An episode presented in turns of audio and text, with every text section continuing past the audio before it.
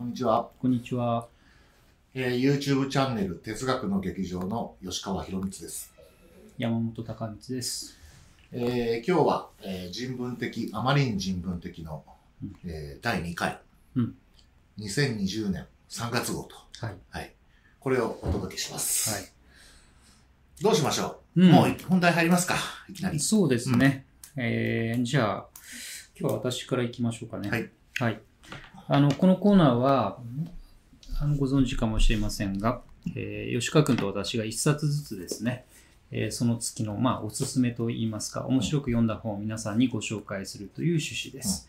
で今日私が持ってきたのは、こちらです。えードミニク・チェンさんの未来を作る言葉という本です。えー版元は新潮社ですね。あの、もともとドミニクさんが、えー新潮社の考える人っていうね、ウェブサイトで連載をしたものをまとめた本なんですね。で、そうね、あの、まず、本の前に、ドミニク・チェンさんっていう人のね、えーことを少しご紹介するとね、非常に面白い人で、なんていうのかな、言葉で捉えづらいというか、うん。こういう人だよって普通ね、うん。あの、この人は、えーサッカー選手ですよとか、関東研究所だよ、うん そうそうそう。えードミニク・チェンさんなんですが、あの彼はですね、一般には情報学研究者とね、いうふうにカテゴライズされたりもします。あの東京でお生まれになって、日本とですね、それから、えーフランスのパリ、そしてその後はアメリカのロサンゼルスで教育を受けて育っておりまして、ですから言葉としてはね、日本語とフランス語と、まあ、英語の3つの言語を使える、そういう人なんて言うんでしたっけね、ポリグロット、うん。多言語使用者っていうんですかね、そういうあの人なんですね。で、えーご自身は今あの大学で教えていらっしゃりもしますが、もともとその インターコミュニケーションセンターというね、メディアアートのセンターで、えー仕事をした後にですね、ご自身で会社を立ち上げて、様々なアプリケーションの開発なんかもね、されています。つい去年のあの愛知トリエンナーレでも、えーっとですね、えー作品を展示していてね、あのご覧になった方もいるかもしれません。でそのドミニクさんなんですけども、この未来を作る言葉というね、あの本で、えー何を書いてるか。これまたね、説明がしにくうんいそうですね。本なんですね、とてもね。うんただ、うん説明はしづらいけど、うんまあ今我々が読むべき本だっていううん感想を、そう、はいまさにねしますうん。で、なぜかっていうとね、そうだな、こういうふうに言おうかな。あの、この本というのは、えーまず半分はね、ドミニクさんの自伝的な要素があるんですね。さっきお話、ちょっとお話ししたような、どういうふうに、えー育ってきたかというご自身の経験が書かれています。で、それは半分で、その根底にはですね、えっ、とね、人が何かを学んだり、新しく何かができるようになるっていうのはどういうことなのかっていうことが実は書かれている。うん。そういう意味ではね、あの、なんていうのかな。これから何かやってみたいなという人の背中を押してくれる本でもあるんですけど、一つだけね、たくさんのことが書かれているので、あの、一つだけえーキーワードをご紹介するとね、環世界っていううん言葉がね、出てきます。環世界の環は、えー環境の環ですね、という字を書きます。もともとは、えー生物学者のユクスキルというね、人が提唱したウムベルトっていう言葉を日本語に翻訳したのが環世界というわけですね。環世界って言ったらどう説明するといいかしらね。ううんん。生物うん。は、うんまあ、その、ある種、我々も含めたうんいろんな生物が、まあ、一つの世界に生きていると、うんまあ、もちろん言うことも可能ですけども、まあ、ちょっと詳しく見てみるとですね、うん。例えば、飲みとうん。我々人間とではう、ん。かなり違う世界を生き。ています。例えば、飲みにとっては、うん。あの、牛の、うん。あの、血液うん。からこう、うん。えー発生される、うん。なんですか、すあの、酸みたいう。なんものの有無で、うん。あの、木から落ちてうん。牛につくのか、うんそれともだあのじっとしているのか。うん。要は、その、例えば飲みにとっては、うん。えー世界というのはそういうふうに見えてると。うん。化学物質が来るか来ないか来とかね。るか来ないか。まあ、で、それが飲みの世界うん。なわけですね。うん。で、我々は我々で、うんあの、そういうふうな、その、飲みの世界とはちょっと違いますよね。うん。もうちょっと、うんあの、別のというか。そうそううん目で何かものを見たり、えー耳から音を聞いたり、どちらかというと、その、牛の存在を知らせるような化学物質を生むっていうのは、うんまあ、ほとんど我々にとっては、うん。あの、関係ないと。うん。そういうわけで、うん。その生物が生きる特有の世界っていうのがまあると。そうそうそう。そういうことですね。なので、もう一回整理し直せば、同じこういう場所、空間でも、ここにどんな生物がいるかによって、その生物の体の作りによってね、あのその同じ場所が違う感覚でね、受け止められるってことなわけですね。で、それは生物の種類によってみんな違っているぞというのが、環世界という概念なんですね。で、これは、あの、そこにもうちょっとこうね、あの、なんていうのかな、えー近づいてみると、あるいはそれを拡張してみると、我々人間の中にもですね、人それぞれ感世界が違ってるっていう考え方をね、してみることができるわけですよね。例えばそうですね、うーん、なんだろうな、同じ、うーん、同じこう、場所にいて、そうね、わかりやすい例で言ったらなんだろう、同じ景色を見ていて、人によっては、あ、木が生えてるとか、あの、花が咲いてるっていうレベルでしかね、それを見ないかもしれない。でも、もしそこに植物学者とか、花が好きな人がきいたらですね、あ、あれはフリージアだねとか、あの、あれは奈良の木だねというふうにして、木を識別できちゃうと。これって実は同じ景色を目にしているにもかかわらず、人によってこうね、見え方が違ってるって考えられるんだよね。うん。あと、まあ、ふざけた例だけどうんも、同じ人でもですね、うんもうめちゃくちゃお腹空いてると。うん。うん。うん。そうしたなったら、その人の人の感世界の中では、うん。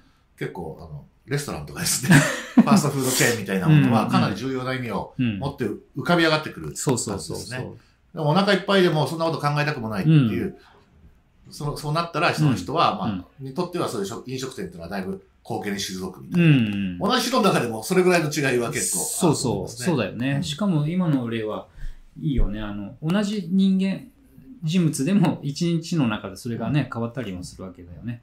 っていうふうにして、あの、人間っていうのもですね、感世界がそれぞれ違ってるっていうね、ふうに考えられるわけです。で、中でも、その言葉ですね。どんな言葉を使うのかとか、どんな知識、あの知識というのは結構言葉の形で身についてることもあるので、どんな知識や概念を頭に入れてるかによってもね、あの人それぞれの世界の見え方が違っていると。そういうふうにしてですね、あのドミニクさんもそういうふうに観世界っていう言葉を拡張して使うわけです。で、それってね、多分ご自身のうん。そういうふ複数の言葉をね、使い分けるとか使いこなすっていうね、環境にも非常に大きくあの影響されているものの見方だと思うんですけども、そういう、あの、環世界の違いっていうのはまずあると。うん。で、ドミニクさんの話はそこで全然止まらなくてですね、彼は、その、人それぞれが持ってる環世界っていうのはね、あ拡張ができるものだっていうふうにあの言うんですね。で、この中でも、えっ、と、娘さんが誕生したって話がね、非常に印象深いエピソードが出てくるんですけども、その娘さんが成長するとともに、えー言葉を使うようになって、うんその時、あの、日本語だけじゃなくて、フランス語とかもね、お使いになるらしいんですけど、そのこ子供が新しい語彙とか表現を覚えるたびに、世界の見え方とか、その考え方とか感じ方がね、どんどん変わっていく様を、ドミニクさん自身も、その娘さんと触れ合う中で、あの、ひしひしとね、実感してるっていう話が出てくるんですけれども、確かにそうなんだよね。あの、これね、あの、変な言い方になっちゃうけど、母語だけとか、一言語だけでやってると、なかなかこの自分が言語によって世界を見てるって感覚がね、気づきにくいですよ。ね。うん、だけど、別の言語を学んだりですね、あの単語1個でもいいと思うんですよね。それを知るとですね、ちょっとその母語がずれてうん違う見方があるんだなっていうふうになってくるというふうにしてですね、言語っていうのは典型的にその人の感世界、その世界をどう見るかっていう見え方を変えてくれるものだという発想がね、あってうん、で、その楽しさとか喜びってものも一つね、描かれているんです。で彼はもう一つの面として、さっき申し上げたように、メディアアーティストみたいな、あのアプリケーションソフトウェアを作ったりする、えー仕事もなさっていてね、これっていうのも実は環世界を変える、うん。うん文字通り変えてしまうっていうのかな。うん。皆さんもいろんなアプリケーションを使ってると思うんですけどね、あの、なんだろう、何が、何を例に挙げるといいかな。あの、まあ、例えば LINE を使って、えー誰かとやり取りをするっていうのは、LINE がない世界と比べてさ、あの、人との関係っていうのはだいぶ違って見えると思うんだよね。待ち合わせ一つとってもうそうですね。ん、そうそう。それからね、そういうものがなかった時代のことを考えれば、あの真夜中に誰かに向かってメッセージなんか送れなかったわけだよね、スタンプとかね。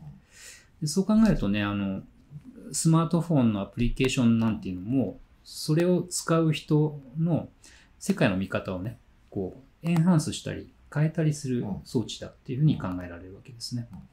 で、ドミニクスさんはそれをですね、さっき言ったように人人はそれぞれ感性界が違ってるんだけどその違う人同士が何か接触し合ったりですね、あのお互い本当は違う世界の見方してるからそんな簡単に分かり合えないはずだけど分かり合えないよねってことをなんとかねお互いに交換していけるんじゃないかっていう、えーなんていうのかな期待というかビジョンのようなものを持っていてそういうえー場をね、作るようなアプリケーションっていうのもたくさんお作りなんですよね。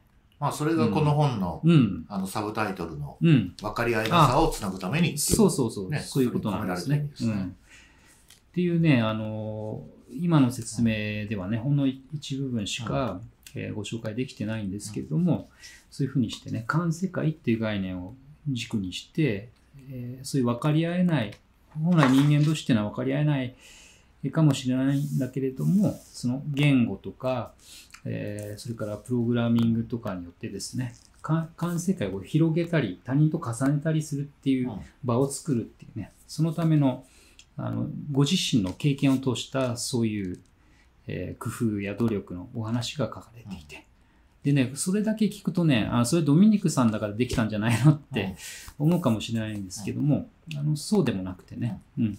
えーそれは我々が今度出すあの宣伝みたいになっちゃうけど、あのその悩みエピクテトスならこういう、そういう、こういうねっていう、その本でもね、同じことを論じてるんだけども、なんていうのかな、自分にできることとできないことを見極めながら、できることをちょっとでもいいからこう増やしていくこともね、可能なんだ。つまり、ドミニクさんの言い方で言えば、環世界をこう拡張していくことができるっていうね、そういう議論として読めるので、あの、あながちですね、これはドミニクさんだからそういうことができてるんだって思う必要はなくてね、あの参考になると思うんですよね。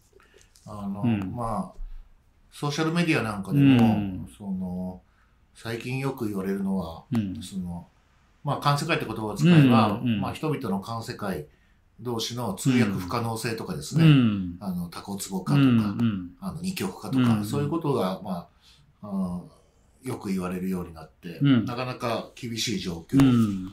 ではあると思うんですけど、まあ、だからこそ、うん。今、この本を読むことには、まあ、意味があると。そうですね。うんもちろんドミニクさんもそういう実践的なうん。意思があると思いますね。うんこの本を今だ出されたというそうことではね。そうそう。なのでね、まあ、あの、もう一回冒頭に戻るかもしれないけどね、自分と他人はみんな感世界が違ってるよっていう、そういう意識が持てるだけでも、相当いろいろね、あの、クリアに考えたり、行動する指針になると思うんでね、そその点でもこの未来を作る言葉っていうのは、皆さん自身の未来を作るための、あの、言葉でもあるなというふうに思いました。それでね、あの、ドミニクさんが作った実際のアプリのね、はい。具体的な例も一個挙げてみたいんだけど、タイプトレースというのがありまして、うん。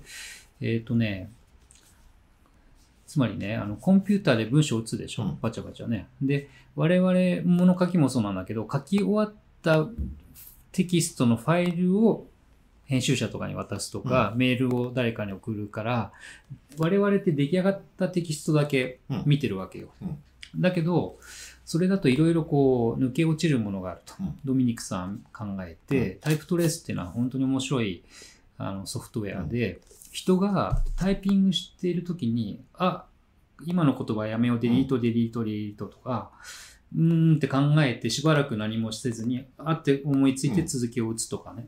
このきタイピングしてる過程全部を記録しちゃって、それを人に見せられるっていうね、そういうあの仕組みなんだよね。で、実際にあの、えーっと、展覧会に出した時にも、前城大太郎さんにそれを使って小説を書いてもらった様子をみんなに見せるというね。ので、つまり、書きよどんだり、うんばすごいスピードで書いたりっていう、その過程を見られるっていう、そういうあの展示だったらしいんだけども、それってね、ださっきの完成会で言えば、完成したテキストだけ受け取るとなかなかこう感じようもない、その作家がどうやって文章を書いてるかっていう作家の見てる世界をこう覗き見られるっていうのかな。そのあのタイピングが行われ、目の前でこう行われているのを見るとね、生々しく感じられるっていうんだよね。これなんていうのは本当に、あの、自分じゃない誰かの世界、感世界っていうのを疑似体験うんさせてくれてね、非常に面白い装置覗いてみたいですね。そうなんだよねの。そう。プロセス。うん。ぜひ見てみたいなと思うのでね、あの、そんなこともあるよっていうのをあのお伝えしたいと思いました。はい。吉川君は今日は何を持ってきたんですか、えっとですね、ちょっと意外に思われるかもしれませんが、NHK 文化、うんあ放送文化研究所う編、ん。うん。現代日本人の意識構造第9版と。ああ、ずっと出てるやつね。うん。あの、この現代日本人の意識構造といううん。ものは、あの、1973年から5年おきに、うん。あの、やられていて、うん。で、最新のが、えー2018年の調査なんですけど、うんまあ、それが一冊にはい。まとまったと。うん。で、第9版と。うん。まあ、私これ毎回、あの、楽しみにうん。してまして、うん。あの、まあ、タイトルの通りなんですけどね。あの、うん。えっ、と、16歳以上の、うんまあ、日本、日本国民に対して、うんまあ、無作為抽出で、うんまあ、世論調査のようなうん。形で、うんあの、アンケート、質問して、はい質問して、それに答えてもらうと。で、それでいろんなことが、あの、書いてあります。うん。でですね、あの、これでね、あの、うんだから、この本が、その、意義があって、うん。多分面白いよっていうのは見ればわかると思うんですよ。大規模な世論調査。うん。で、しかも5年おきにやってるので、うん。で、1973年からだから、まあ、うん50年近く蓄積されてるわけです、そうだね。そういう意味では、うんあの、現代日本人が一体何を考えてるのかと、社会っていうのはどういうふうに変わっているのかと、うん。そういうことを、まあ、あの、知るには、まあ、最も基礎的な資料の一つというわけで、うんあの、まあ、この本が面白いであろうことは、まあ、ほとほぼおかしがたく決定的なんですけど、うんただ、ちょっと私ね、思うのはですね、うんまあ、いくつかちょっと皆さんに紹介してしてみたいこうんとがあって、うん。例えば一番最初がですね、うん。えー男女と家庭のあり方っていうやつで、ほうほう。男女と家庭のあり方。はうん。家庭内の役割とか？ですね。うんで、まずは結婚しなくてよいかどうかみたいな根本的なことで、あの、結婚観についてですね、うんあの、結婚しなくてよいっていうのが、まあ、2018年になって7割近くになったと。うん。うん。うん。まあ、そういうわけでうん、これは大きな、うんあの、変化だと。うん。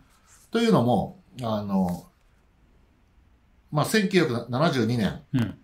ぐらいでではですね、うん。まあ、もっともっと結婚しなくていいっていう人がうん少なかった。うんある種結婚が強制的な規範として働いていた。圧力というかね。はいうん。で、そういう意味で、まあ、うん社会の変化。だいたいこういう時には社会の変化を、うん。あの、読むみたいなうん。文脈で使われることが多いんですけど、もう一個ね、うん。あの、こういうデータを見るときに、うんあの注意しなきゃいけないのはですね、うん。あの、面白いことがあって、うん。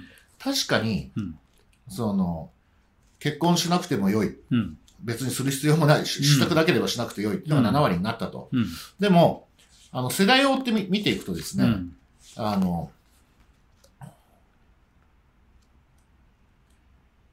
このデータ結果を見ると、うん。えー人はね、結婚について人生のある時期に持った考えを一生の間持ち続けるんですよ。つまり、うん。要するに今、そうんうんあの、えー数で言うと、うん。ね結婚なんか別に、うん。あのしなきゃいけないっていうもんじゃないっていうのが7割になってるんだけど、うん。もっとふ、あの、え高齢の世代、うん。若い頃に結婚はすべきものだっていうふうに思った人は、うんもうずっとそうなんです。だから人の考えが変わったわけじゃないんです。そうか。世代間の、うんで考えが違って、うん。で、どんどんどんどん、その、新しい世新しい世代が増えてきて。えてきてるから、それが7割うになったと。ん変わらないんだ、人の、そのだから、あのそういうふうに考えると、うんあの、社会の変わりやすさと、うん人の変わりにくさっていうのも同時にうん。分かりますよね。うん。だから、あの、最近本当に、うん。あの、よく話題になる、あの、セクハラの問題とかも、あの、急速に、うん。セクシャルハラスメントの意識に対する意識っていうのは、急速に、あの、高まってるわけじゃないですか。うん。しかるに、うん一人一人の意識はそんなに変わらないもんだから、うんそこのギャップが生じてると思うんですよね。なるほどね。うんうん、社会全体として見れば、セクハラを以前より問題視する人が増えてはいるが、そもそもセクハラをしがちな人自自体の意識は、全然変わってない。それ変わってないと変わってないんじゃないかと。うんうんだから、あの、そういうね、うんだから、その社会の変化だけじゃなくて、うん人の変わりにくさうんみたいなこともね、これ読んでいくとうん、ね、面白いうんね。面白いですうね。んあともう一個ね、面白い例をいくとね、うん。えー信仰信心っていう項目があってですね、うん。えー仏は4割、神は3割の人が信じてると。あ、信仰と信心ね。うんうん。で、これだけ見るとですね、うんまあそんなもんかなとか思ったりもするかもしれませんが、ちょっとね、私が注目したのはこれですね。ほえー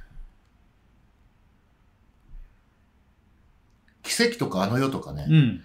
神は仏っていう抽象的な概うん。念じゃなくても、あの奇跡やあの世、うんあと、うんお守りやお札、はいはい。これにたついてのその信心っていうのは若者がすごい増えてるんですね。増えてんだ。うん。うん。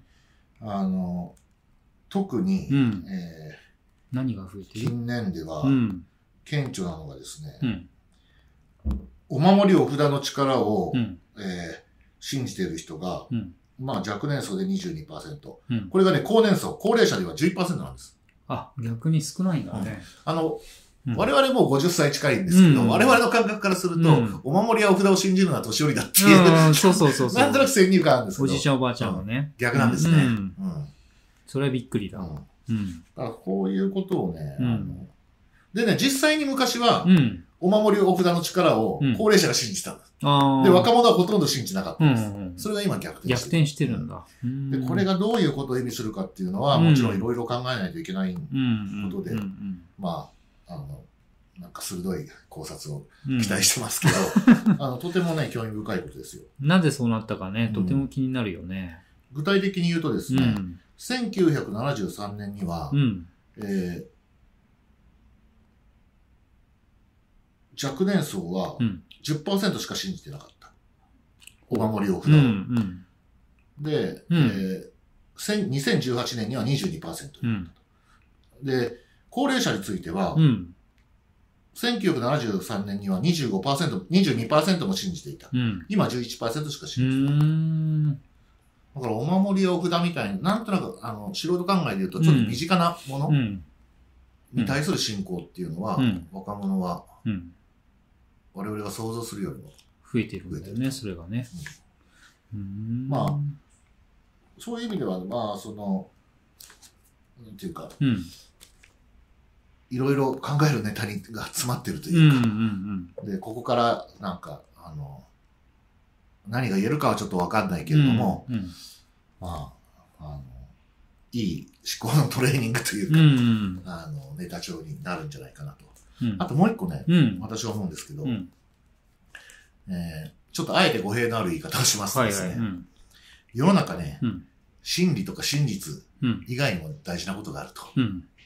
いうことですね。うんっていうのもですね、あの、まあ、その、げ原子力発電所の事故とか、うん。今回の新型肺炎の,、うんあのコロナウイルスについてもはい。いろいろあの言われてますけど、うん。あの大事なことは真実、真理を追求することだと。うん。でこれはまあ明らかに正しいわけですよ。まずね。でも、うんあのそれだけじゃ全然足りないうん。うん。というか、うんあのそれだけしてるとうん見えなくなることがうん。ありますよね。あの例えばですね、あのこのお札の話もそうだし、あのもっとわかりやすい例で言うと、うん例えばアメリカでは、うん。あの進化論を教えるのをやめて、うん創造説うん。を信じてる人が何割うん。いると。あと地球がねう、ん実は球ではなくてうん平らだとかね。うん。で、真実、真理の,、うんあの追求の目から見ると、うんもうバカバカしいわけですよ。うんでも、片や大事なことは、うん。実際それ信じてる人が何うん、うん割いるよと。そうそうそうそ のこと自体も広い意味では真実真理のうちに入れなきゃいけないわけですね。そうです、そうです。で、特にその、人文学とかうん社会科学っていうのは、うんそういう領域を、あの、うん。より重点的にこう、うん。見ていこうっていうのが、うんまあ、基本的姿勢だと思うんうですけど、ん。ですから、この、現代日本人の意識構造っていうのも、まあうんそういう観点から、うん。うんあの、ある種、その、言葉を広く取ると人間の心理うん。と言えばまあ言えるかもしれないけども、そうんうんあの、真実ばっかり追追求してたら分かんなくなることがあると。うん。あのね、それこそ今も、あの、トイレットペーパーが売り切れていたり、納豆がバカ売れしたりとかね、いうことありますけど、要するにデマとかいうものが広まってる時に、デマはけしからんってみんなもちろん思うんだけれども、そう思ってるだけでもね、あの話はあの終わらなくて、人間がなぜデマだと分かっていたり分かってなかったりしても、そそのデマみたいなものでね、右往左往しちゃうかってことうんも、またね、重要なことなんだよっていうのは今の吉川君のお話ですね。まあ、そうですね。ポジティブに言い直すと、うん。あの、トイレットペーパーが本当に、うん。あの、必要なのかっていうこあの、うん。追求することも大面白いけど、うん。なんでそうそう。不要と思えるトイレットペーパーを買うのかっていうことを、まあ、そうそう。探求するのも楽しいよ、ん面白いよと。そう。まあそういう感じですかね。それもまた人間の姿ですよ、うんということだね。ううんん。まあそういうわけで、はい。現代日本人の意識構造第9版でした。うん。読んでみたくなりました。ありがとうございます。というわけで、はい第2回ですね。はい。はい。3月号。はい。えーっと、今回の、えーうん放送も、うんえー概要欄にうん本の情報と、うんえー購入できるリンクをうん。貼っておりますので、はい。はい。ぜひ、えーご覧ください。はい。よろしくお願いします。ありがとうございましたありが。とうございました。